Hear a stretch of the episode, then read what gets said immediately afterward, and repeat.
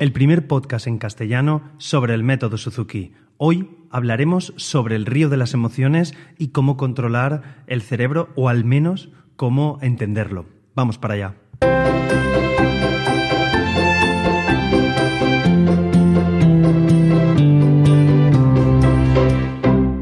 Hola a todos y bienvenidos. Soy Carmelo Sena, profesor de guitarra Suzuki y a través de este podcast me gusta compartir mi experiencia en el día a día como profesor y todo lo que sé y voy aprendiendo sobre esta fascinante filosofía de vida que es el método Suzuki. Y hoy quería hablaros sobre el río de las emociones. En muchas ocasiones hay libros y en internet se busca siempre sobre, pues a lo mejor enfermedades mentales o cosas que pueden sucederle a la mente en el ambiente negativo, por así decir. Y yo hoy quiero darle otra perspectiva. Quiero hablaros de, pues de salud mental y de, y de bienestar y de cómo hacer para tener una una capacidad de estar eh, bien con nosotros mismos y con, y con nuestra mente.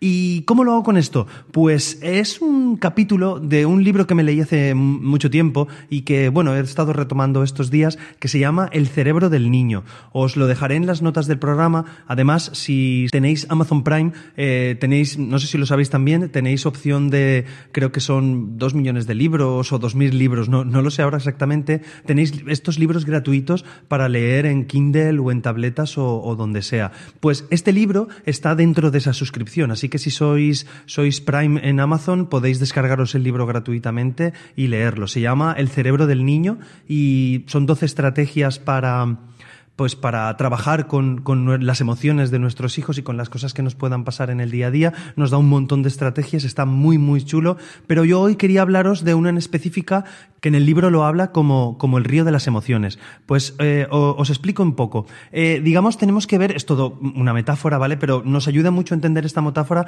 para controlar lo que puede suceder en el día a día con, con nuestros peques. Os comento, eh, resulta que para nosotros tener un buen bienestar, imaginar que vamos en una canoa, que estamos en una canoa por un río, ¿vale?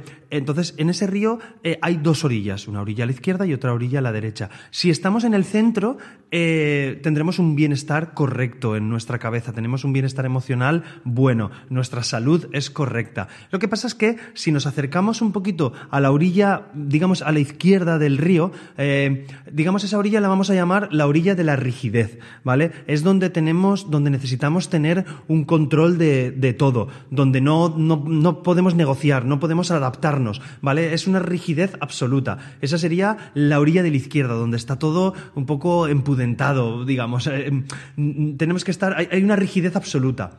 Y la otra orilla, la parte de la orilla de la derecha, podríamos entenderla como la orilla del caos, ¿vale? Donde el río está súper embravecido, hay un montón de confusión, un montón de agitación y, es el apartado, ¿vale? Os, lo imagináis un poco, en el otro es todo cuadriculado y, es esto que, no se puede cambiar porque es así, sí o sí, y la otra parte de la orilla es, es un caos, es súper rebelde. Entonces, nuestro bienestar, nuestra salud mental está en situarnos en el centro de este río. Eso es donde, donde tenemos, digamos, las emociones. Nuestras emociones deben estar más o menos centradas para estar correctamente.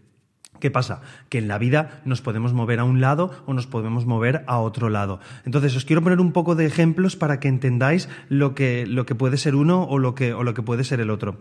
¿Qué pasa? Que cuando tenemos a nuestro hijo que tiene un juguete y le decimos, déjaselo a tal niño y no lo quiere dejar y no lo quiere hacer y se queda bloqueado, digamos que la mente del niño se va a esa parte de la orilla de la rigidez, ¿vale? Entonces ahí el niño no quiere soltar, no quiere dejar nada, no, no quiere hacerlo y, y no lo podemos mover de ahí, ¿vale? Está súper firme.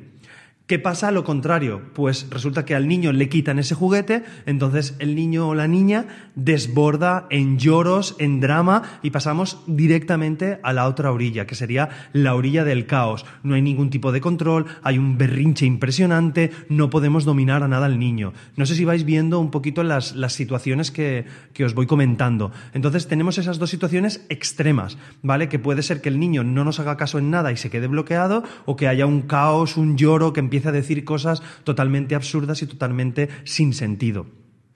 Entonces, eh, quiero plantearos un par de estrategias para intentar controlar este, eh, para intentar controlar estos, estos movimientos durante el río. Tener en cuenta que es una metáfora, es lo que tenemos en, en el cerebro, más o menos, son las emociones, pero creo que va muy, muy bien para entenderlo. ¿Qué pasa? Que cuando estamos en uno de los dos lados de la orilla, es imposible razonar o hablar o tener una conversación con, ninguno con, con ningún niño o incluso lo podemos trasladar también a cierta parte de adolescentes e incluso de adultos, que seguro que os veis reflejado en algún momento. Hay algo que os ha enfadado, os tiene totalmente bloqueados y no sois capaces de reaccionar.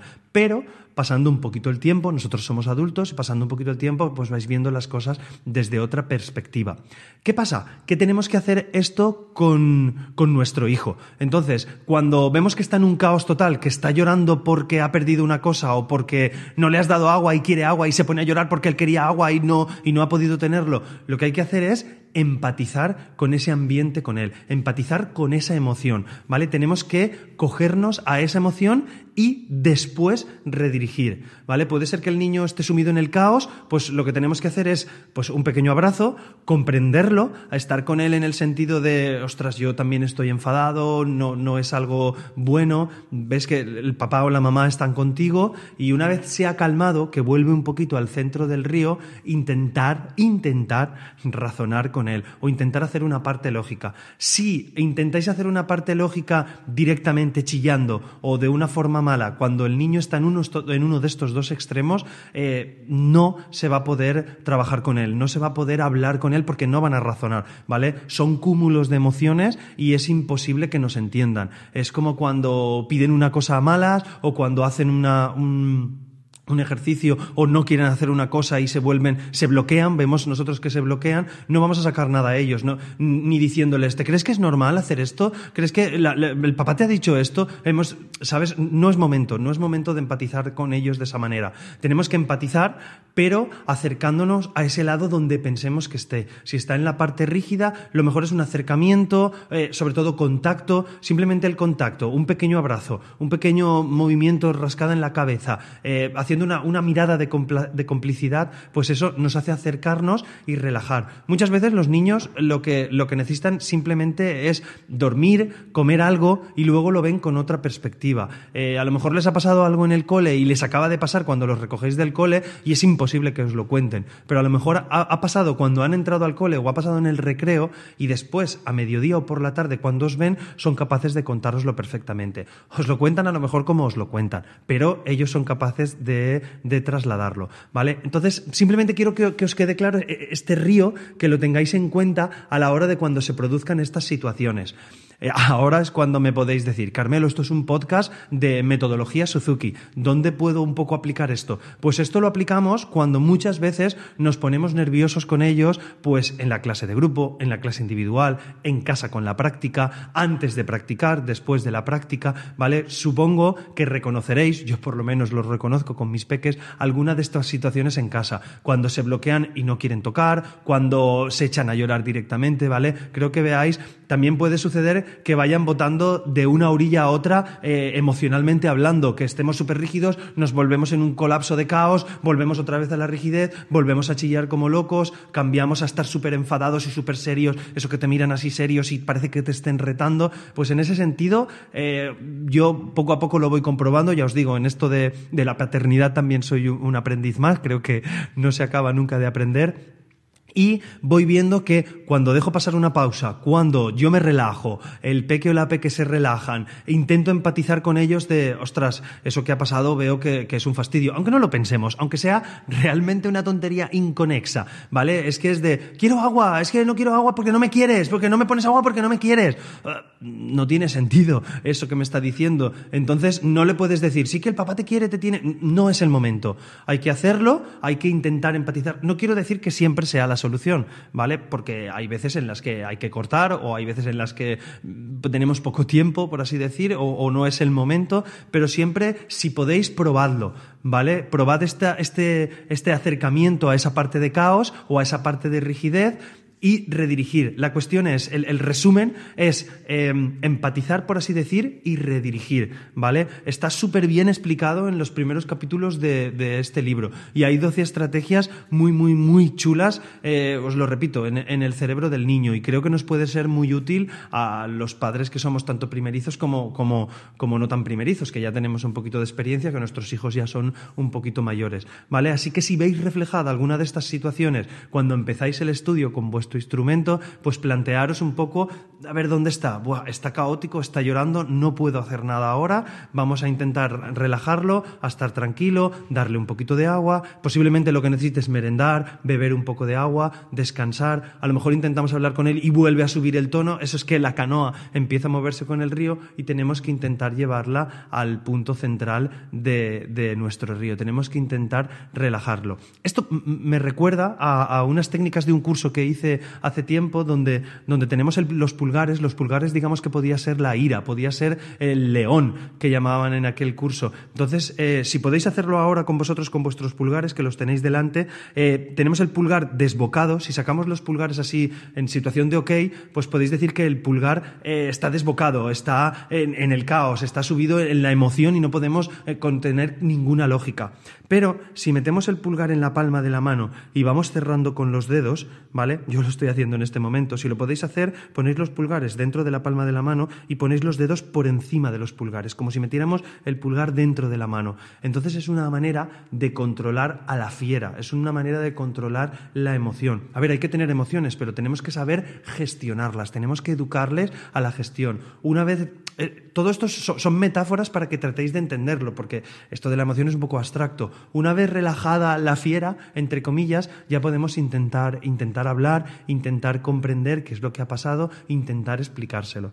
¿Vale? Quería compartir esto con vosotros porque lo leí hace tiempo, me ha pasado que, no sé si lo tenéis, es una tónica bastante general ahora, después de estas navidades, que hay bastantes niños con emociones desbocadas. Han tenido bastantes regalos, pues los Reyes Magos se han portado muy muy bien, la verdad, este año y han tenido muchísimas cosas. ¿Qué pasa? Que, muchas veces pues, pues no son capaces de gestionar todas las emociones y se enfadan con nosotras aparentemente sin, sin ganas. Pues quiero que, que valoréis esto, ¿vale? Y, nada más, simplemente quería comentaros esto y me alegra poder ir grabando todas, todas las semanas.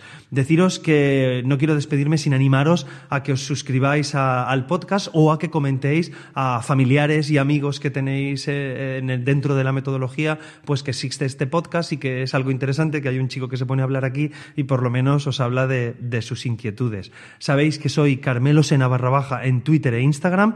Eh, tenemos el canal de Telegram, a ver si os animáis, que es Mundo Suzuki todo junto, telegram.me barra Mundo Suzuki. Y como siempre, encontraréis estas y otras formas de contactar conmigo en carmelosena.com barra Mundo Suzuki. Nada más, nos escuchamos en un próximo capítulo. Un abrazo. Hasta luego.